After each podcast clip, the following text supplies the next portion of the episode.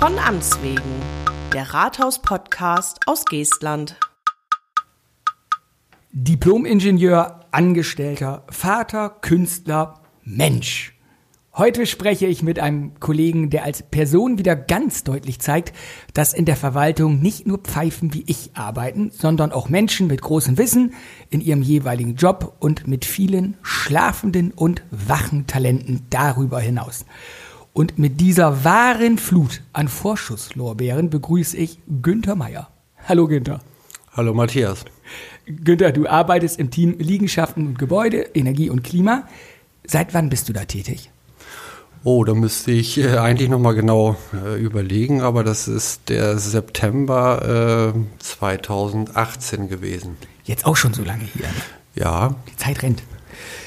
Was du da genau machst, das werden wir gleich nun den Zuhörerinnen und äh, Zuhörern ja, vorstellen und vielleicht stellen sich einige von denen jetzt die Frage, Günther Meier, angestellt bei der Stadt Geestland. Was soll an dem Typen denn so ungewöhnlich sein, dass der Olle Witschieben den vors Mikro gezerrt hat? Die Antwort wollen wir in den nächsten Minuten geben und verraten schon jetzt, dein Name ist es nicht. Nee, sicherlich nicht. Äh, vielleicht die Tätigkeit, die ich hier ausübe und äh, das, was ich hier erfahren konnte innerhalb meines Berufes oder Ausübung des Jobs. Da kommen wir hin und alles drum und dran auch. Ich sage ja nur, wir sind ja letztens darüber ins Gespräch gekommen, als ich in dein Büro marschierte und mir äh, die Wände ansah. Da kommen wir aber gleich hin. So, jetzt erzähl mal. Du lebst in Geestland, genauer gesagt im Ortsteil Lang, aber direkt von hier bist du nicht. Nee, ich bin äh, im Emsland geboren, in Meppen. Und nach meiner Ausbildung dort, bei meiner ersten Ausbildung und der Zeit bei der Bundeswehr ging es damals darum, naja, wo studiere ich? Ich wollte unbedingt studieren, hatte die Möglichkeit in Bochum oder in Bremerhaven zu studieren und letztendlich, weil ich auch schon seit klein auf an immer den Zug zum Meer hatte, fiel die Wahl völlig einfach und ganz schnell auf Bremerhaven.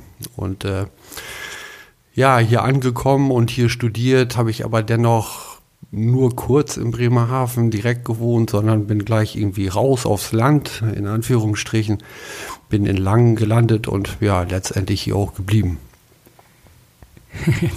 ist eigentlich auch ganz, ganz witzig, so als Student denn aufs Land zu ziehen, ist ungewöhnlich. Das äh, haben die anderen sich, die, die Mitstudenten damals auch gefragt. Aber ich habe auch versucht, halt ähm, in der Zeit, also das Regelstudium, für zwei Studiengänge äh, zu absolvieren. Das heißt nichts anderes wie in, in der minimal möglichen Zeit von sechs Semestern habe ich zwei Studiengänge abgeschlossen. Und da habe ich ganz einfach für mich gesagt, äh, Kneipenzeit ist vorbei, ich muss was tun und ich will das auch unbedingt schaffen und bin dann ein bisschen in ruhigere Ecken gezogen, also hier nach Langen. Das darf mein Vater jetzt nicht hören, die Folge, wenn der überlegst, wie lange ich studiert habe mit meinem Einstudiengang. ja, so ja. sehe ich ganz, ganz schlecht aus dabei. Was hast du denn studiert? Ja, ich habe einmal Betriebs- und Versorgungstechnik studiert. Heute würde man sagen TGA, technische Gebäudeausrüstung. Und dann habe ich den äh, Studiengang Umweltschutz, Umweltrecht auch noch abgeschlossen, parallel dazu. Ja, und habe mir halt eben über die Jahre äh, ziemlich viel, also so viel wie überhaupt möglich im Hochbau angeeignet an Wissen. Ja, und bin dann schließlich hier gelandet. Bist dann schließlich? Als Allrounder so ungefähr, ne? Als Allrounder. Ja, den Werdegang hast du jetzt ja schon mal ganz gut dargelegt.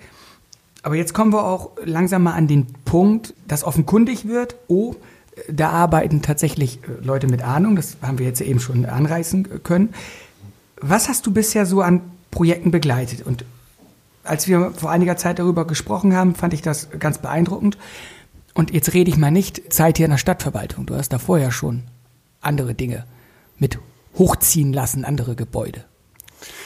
Ja, ich bin ja nach meinem Studium zuerst in Hamburg gelandet. Äh, dort habe ich bei einer großen oder der größten Wohnbaugesellschaft gearbeitet, danach im Planungsbüro in Bremen, dann Projektsteuerung in Bremerhaven. Ich habe viele Jahre bei einem der größten Anbieter im Pflegebereich gearbeitet, also als Projektsteuerer und Bauleiter. Und habe dann irgendwann aber auch für mich entschieden, mit einem befreundeten Kollegen damals, äh, ja, mich selbstständig zu machen. Das, was die können, schaffen wir dann auch, haben wir gesagt. Äh, das war 2000, im Jahre 2000. Dann haben wir uns selbstständig gemacht und haben so ungefähr 15 Jahre selbstständig ein Büro äh, geführt, Architektur- und Ingenieurbüro und haben eigentlich deutschlandweit gearbeitet, also im Bereich der Pflege, insbesondere so Pflegeheimerstellung hat es mich dann zerschlagen nach äh, München, Stuttgart, Leipzig, Dresden, Hamburg, Berlin und so weiter und so fort. Und ich habe also in der Zeit wirklich komplett Deutschland bereist und naja, habe auch eine intensive Arbeitszeit und äh, ja, große Baustellen gehabt, so dass es dann in der Regel so bei einer 90-Stunden-Woche gewesen ähm, geblieben ist.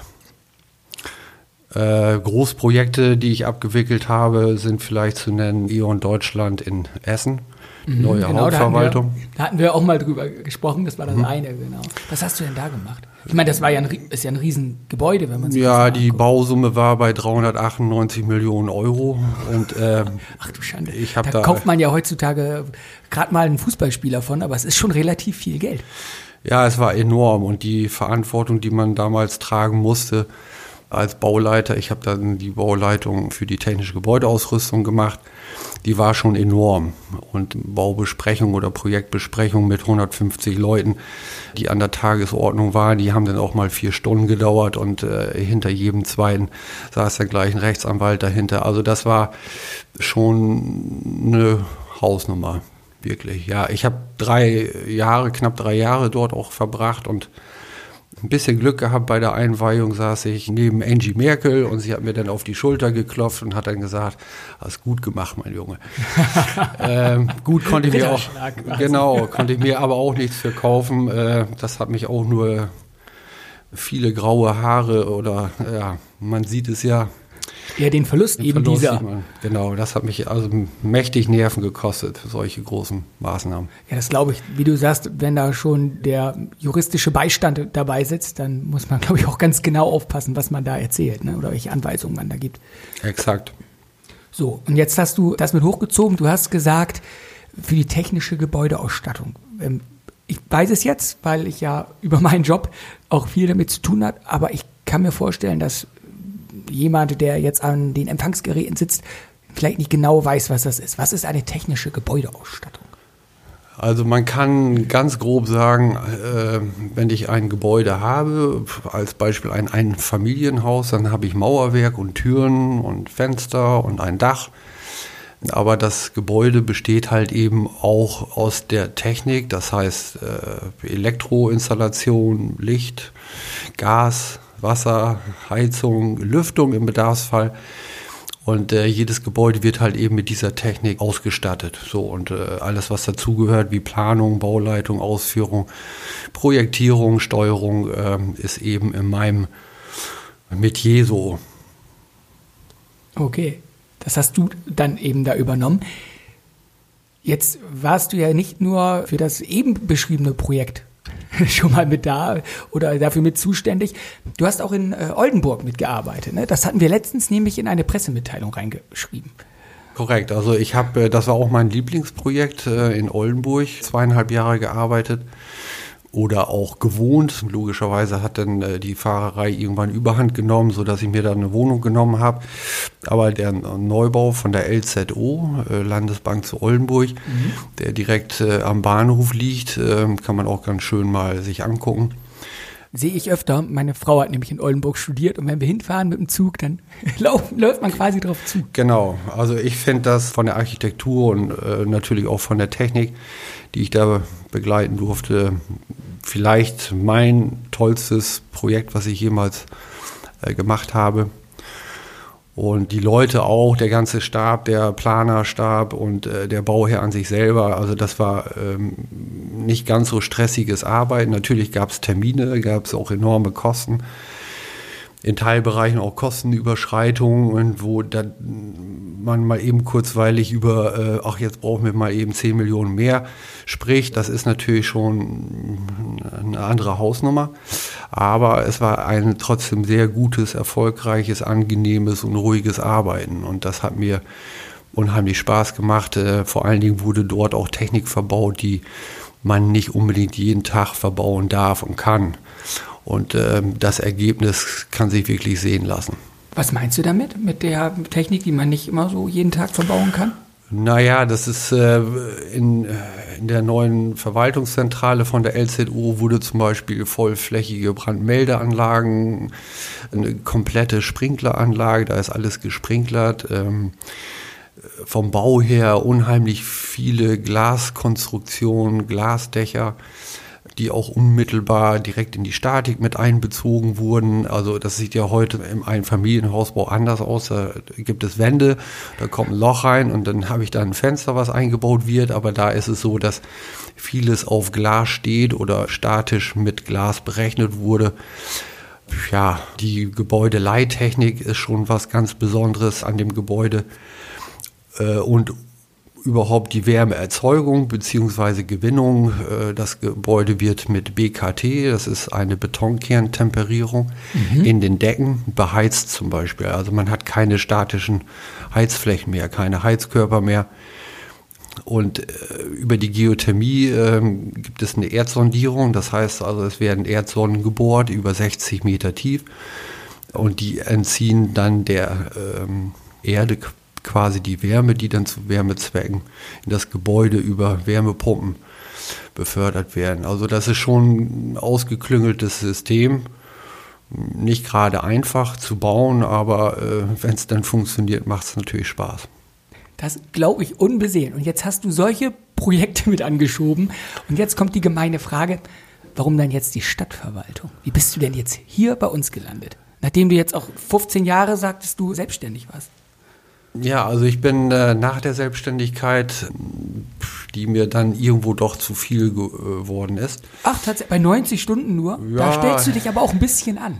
In, in, in der Zeit habe ich ja nicht nur viel gearbeitet, ich muss auch, wie vorhin erwähnt, aufgrund der weit verstreuten Baustellen muss ich viel Auto fahren. Ich habe 3,3 äh, Millionen Kilometer Auto gefahren in der Zeit.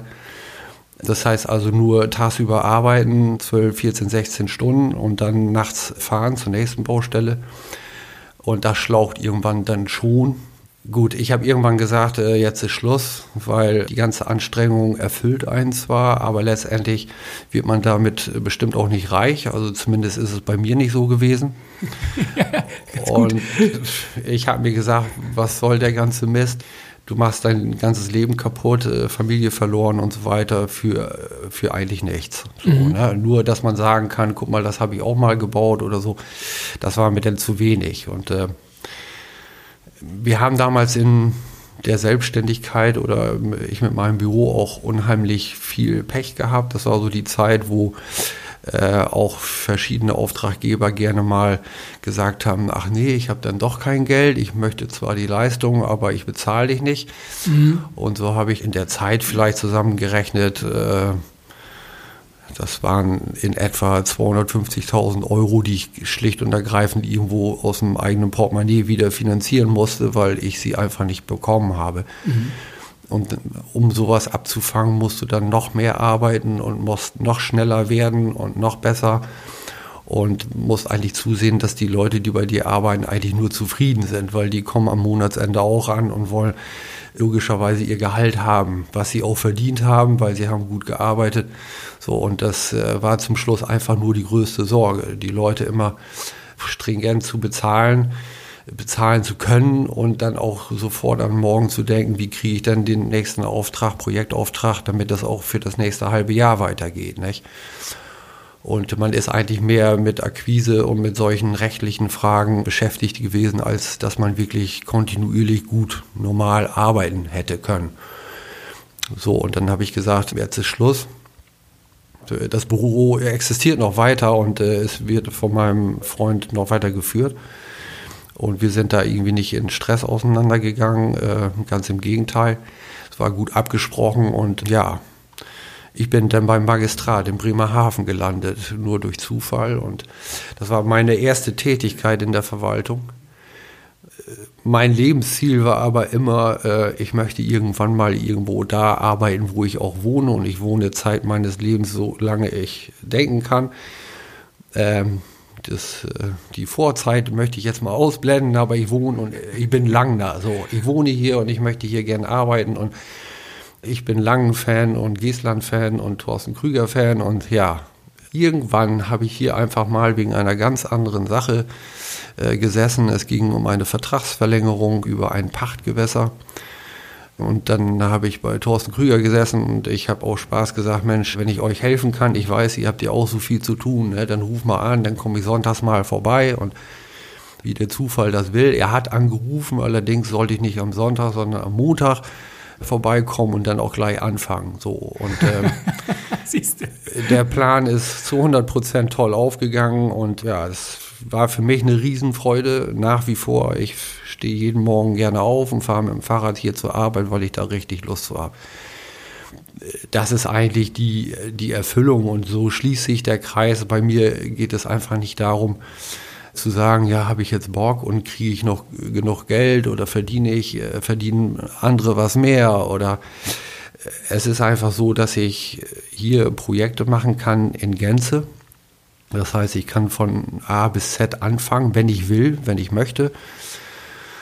Und ich habe alles zu tun, alles abzuwickeln, alles zu steuern und so weiter. Also das heißt nicht nur, äh, ich bin Fachidiot, Fachplaner oder so, sondern äh, bei der Projektentwicklung geht es los, gibt es Grundstücke, gibt es Immobilien, gibt es eine Finanzierung, wo kommt das Geld her und äh, es geht über die Projektsteuerung, Bauleitung, Planung in Teilbereichen natürlich bis hin zur Ausstattung. So, welche Serviette kaufe ich denn ein?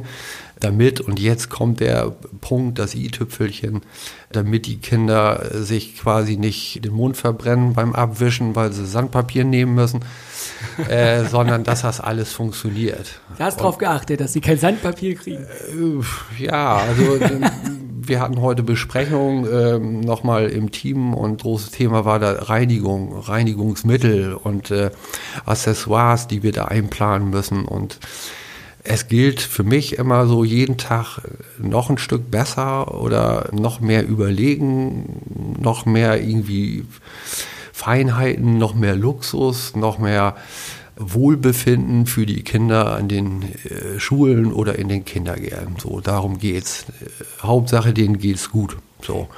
Und das ist für mich so ein, so ein Grundgefühl. Deswegen gehe ich hier gerne zur Arbeit. Jetzt hast du das ganz elegant, sage ich jetzt mal, gleich übergeleitet zu dem, wo wir hin wollten, ähm, langfristig. Welches Projekt hast du denn jetzt gerade, oder besser, welche Projekte hast du gerade auf dem Tisch? Du hast das eine gerade angesprochen, da greife ich jetzt vor, das ist die Mensa für die Grundschule am Hinschweg in Langen. Lustigerweise in deiner direkten Nachbarschaft. Genau, ich habe von hier bis nach Hause sind es vielleicht 800, 900 oder von mir aus auch ein Kilometer oder so Dazwischen liegt die Grundschule am Hinschweg und die erhält jetzt, äh, wenn alles klappt, zum September diesen Jahres eine neue Mensa. Der äh, Grundstein eine, ist gelegt. Da haben der, wir gerade genau. letzte, vorletzte Woche gemacht. Genau, der Grundstein äh, ist gelegt und ähm, nicht, ich habe mich falsch ausgedrückt, nicht eine neue Mensa, sondern überhaupt die erste. Äh, also eine alte hatten sie leider nicht. ist dem Grundgedanken geschuldet, dass eigentlich schon die Ortsbürgermeisterin Rotraud Kessler mhm. vor Jahren schon ähm, mal gefordert, sich gewünscht hat und das auch versucht hat durchzusetzen, dass wir hier eine Mensa bekommen und vor allen Dingen in Verbindung mit der Ganztagsschule, Grundschule am Hinschweg. Das hat äh, nie geklappt, aus welchen Gründen auch immer. Nur jetzt soll das äh, im Sommer passieren. Jetzt gibt es eine Ganztagsschule, sie soll im September starten und da liegt es natürlich nahe, dass ich diese nur, ich meine, äh, fahren kann oder bedienen kann und äh, durchsetzen kann, wenn ich da auch eine Mensa habe. So, und so ist der Gedanke relativ nah gewesen, möglichst dann auch noch hier bis zum September die Mensa hinzubekommen. Und jetzt hast du diese Mensa von Anfang an mitgeplant, verschiedene Standorte tatsächlich auf dem Schulgelände auch äh, in Augenschein genommen. Ne? Genau. Da, wie du sagst, man, macht- man hat es von vorne bis hinten, dieses Projekt, und damit geht's ja dann schon los. Genau, genau, das ist, ich meine, als TGA-Ingenieur äh, kann ich mich ja auch hinsetzen und sagen, ich warte jetzt mal ab, bis die, bis die komplette Bauplanung, die Architekturplanung steht und dann plane ich meine Heizkörper hier ein. Das ist es aber ja nicht. Ich muss ja erstmal irgendwo anfangen und den Grundgedanken aufnehmen.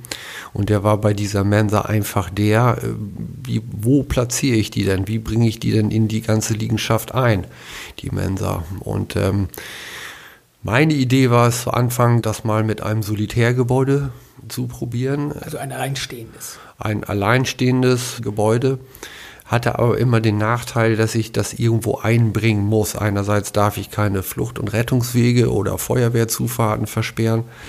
Auf der anderen Seite äh, muss ich aber ja auch den Schülern ermöglichen, irgendwo da zur Mensa regenfrei und nicht nassen Fußes da reinzukommen. Das bedingt wiederum Überdachung, Laubengänge oder sonstige Möglichkeiten, die aber dann gleichzeitig immer in irgendeiner Art und Weise Feuerwehrzufahrten versperren oder ähm, Spielplätze versperren, einschränken und so weiter. Und dann hatten wir die Idee, diese Mensa zwischen die beiden vorhandenen Gebäude zu platzieren, zwischen Neubau, relativ Neubau, das ist äh, der, das Flachdachgebäude, wurde später mal angebaut, und dem alten Altbau, Da, wo der Fahrradschuppen war. Genau, Hauptgebäude. Und das war mal verbunden mit einem äh, Überstand. Der Fahrradschuppen war zu viel, das, das war einfach nur ein Dach. Das war ein Überstand, genau. Da war, war mal geplant, dass man da irgendwie Fahrräder, Fahrräder unterstellen kann, aber das ist nie irgendwie durchgezogen worden und das war eigentlich über dieses Bauwerk und ähm, so passte das quasi genau dazwischen. Also wir haben es da irgendwie von der Kubatur hinbekommen und nun ging es nur, nur drum, wie macht man die Verbindung. Die Schwierigkeit besteht eben, dass das Hauptgebäude, der Altbau, um 78 Zentimeter höher liegt als der Flachdachbau. Und das heißt, ich muss da irgendwie mit Rampen arbeiten. Ich kann keine Stufen gebrauchen, weil das Ganze natürlich auch barrierefrei gemacht werden muss. Absolut öffentliche Hand macht das, ne? Das ist öffentlicher Raum. Genau. Irgendwo. Da gibt es äh, Auflagen. Exakt. Okay, und da, äh, das habt ihr hingekriegt. Offensichtlich, sonst wäre jetzt der Grundstein nicht gelegt worden. Genau, die Planung hat dann irgendwie auch relativ schnell gepasst und ähm, ich habe dann ein sehr gutes Team gefunden von Fachplanern, die da beteiligt sind und mittlerweile auch von ausführenden Firmen. Da haben wir bei den Ausschreibungen relativ viel Glück gehabt. Hätte auch anders kommen können, dass man da wirklich äh, nicht gerade so eine tolle Truppe erwischt, aber bisher haben wir bisher Glück gehabt, ja. Und äh, die Planungen gehen eigentlich sehr einfach von der Hand. Das liegt zum einen daran, dass wir relativ kurzfristig in kurzen Intervallen und äh, möglichst auch zeitlich begrenzt Planung vorstellen, Planungsstufen vorstellen. Das wird in der Schule vorgestellt und unserem Bürgermeister so und ich weiß nicht, vielleicht habe ich Glück oder ein bisschen Einfühlungsvermögen, aber ich treffe immer genau die, die Linie zwischen beiden und ich stecke da immer mitten zwischen und äh, bei mir passt das auch. Also ich habe es bisher nur gehabt, ich habe dann einen Entwurf vorgelegt, eine Idee und äh, beide Seiten haben sofort abgenickt und so ist es jetzt ja, bis zur Ausführungsplanung eigentlich gewesen, dass wir sofort innerhalb kürzester Zeit immer einhellig der Meinung waren, das ist richtig, das ist richtig, das ist richtig und naja, das Konzept würde ich mal als wirklich ausgeklüngelt und ausgereift und gut bezeichnen. Das ist schön, auch dass das so passt. Das macht das Arbeiten ja auch angenehmer. Ne? Denn, wie du sagst, wir sind ja auch in einer Verwaltung, dies, dies ist ja auch ein Verwaltungspodcast. Da sind ja auch viele Sachen zu beachten. Und wenn man, man kann ja noch so ein schönes Konzept vorlegen und dann sagt, ja, aber in äh, dem Gesetzbuch so und so unter der und der Anlage, keine Ahnung, steht äh, das und das. Darfst du so nicht bauen, muss pyramidenförmig sein. Keine Ahnung. Also da, da gibt es ja auch viele Sachen. Sag mal eben, so, du hast jetzt äh, beide Seiten mitgemacht. Gibt es da so an, wirklich so andere Auflagen, freie Wirtschaft zu öffentlicher Hand, wie das so genannt wird, wenn die baut? Eigentlich kann man sagen, nicht. Der einzige Unterschied würde ich jetzt mal sagen, also wenn man wirklich nur den, den, den äußeren Part, nicht den inneren Part, also äh, intern, wie geht das hier ab, wie sind hier die Arbeitsschritte oder Arbeitsbedingungen, das würde ich mal außen vor lassen, aber alles, was, was draußen produziert geht, was da abgeht, äh, ist eigentlich nicht unterschiedlich. Mhm. Ähm, weil in der freien Wirtschaft äh, hast du auch Aufträge zu vergeben, die müssen nach bestimmten Bauordnungen, äh, also Planungen müssen nach bestimmten Bauordnungen gemacht werden. Es müssen Ausschreibungen erfolgen, es müssen VOB-Verträge gemacht werden. Das ist also hier nichts anderes wie draußen in Anführungsstrichen auch. Aber es gibt eigentlich gar keinen Unterschied. Äh, viele sagen noch, ja Mensch, ne, äh, die Leute, die hier arbeiten oder so, wenn die erstmal in die freie Wirtschaft kommen würden, die gehen da ganz unter oder so, sehe ich nicht so. Es gibt natürlich auch äh, das Gegenbeispiel. Ich komme aus der freien Wirtschaft und äh, bin jetzt in der Verwaltung. So. Du sagst, ähm, intern sieht es ganz anders aus. Da muss man andere Sachen berücksichtigen, andere Abstimmungswege teilweise treffen. Ne? Das, das ist natürlich, weil äh, früher war ich selbstständig so, da kam ein Auftraggeber und der hat dann gesagt, hier hast du zwei Millionen, jetzt bauen wir da mal ein Haus hin oder, oder ein Pflegeheim mhm. oder so. In zwei Jahren hole ich mir einen Schlüssel ab. So, da musste ich mich auch um alles kümmern, war auch für alles verantwortlich, war aber auch Entscheidungsträger in einer Person. Also das heißt äh, Planung, Planer, Bauleiter, aber auch im Prinzip Bauherrenvertreter. Mhm. So, der oberste Chef von irgendeinem Verein kam dann nachher an und sagte, äh, ist die Bude fertig, alles klar. Äh, so, und dann durfte ich den Schlüssel abgeben und wenn ich die Baukosten eingehalten hatte, dann war es okay. Ne? Und wenn nicht, äh, gab es natürlich einen Satz heiße Ohren.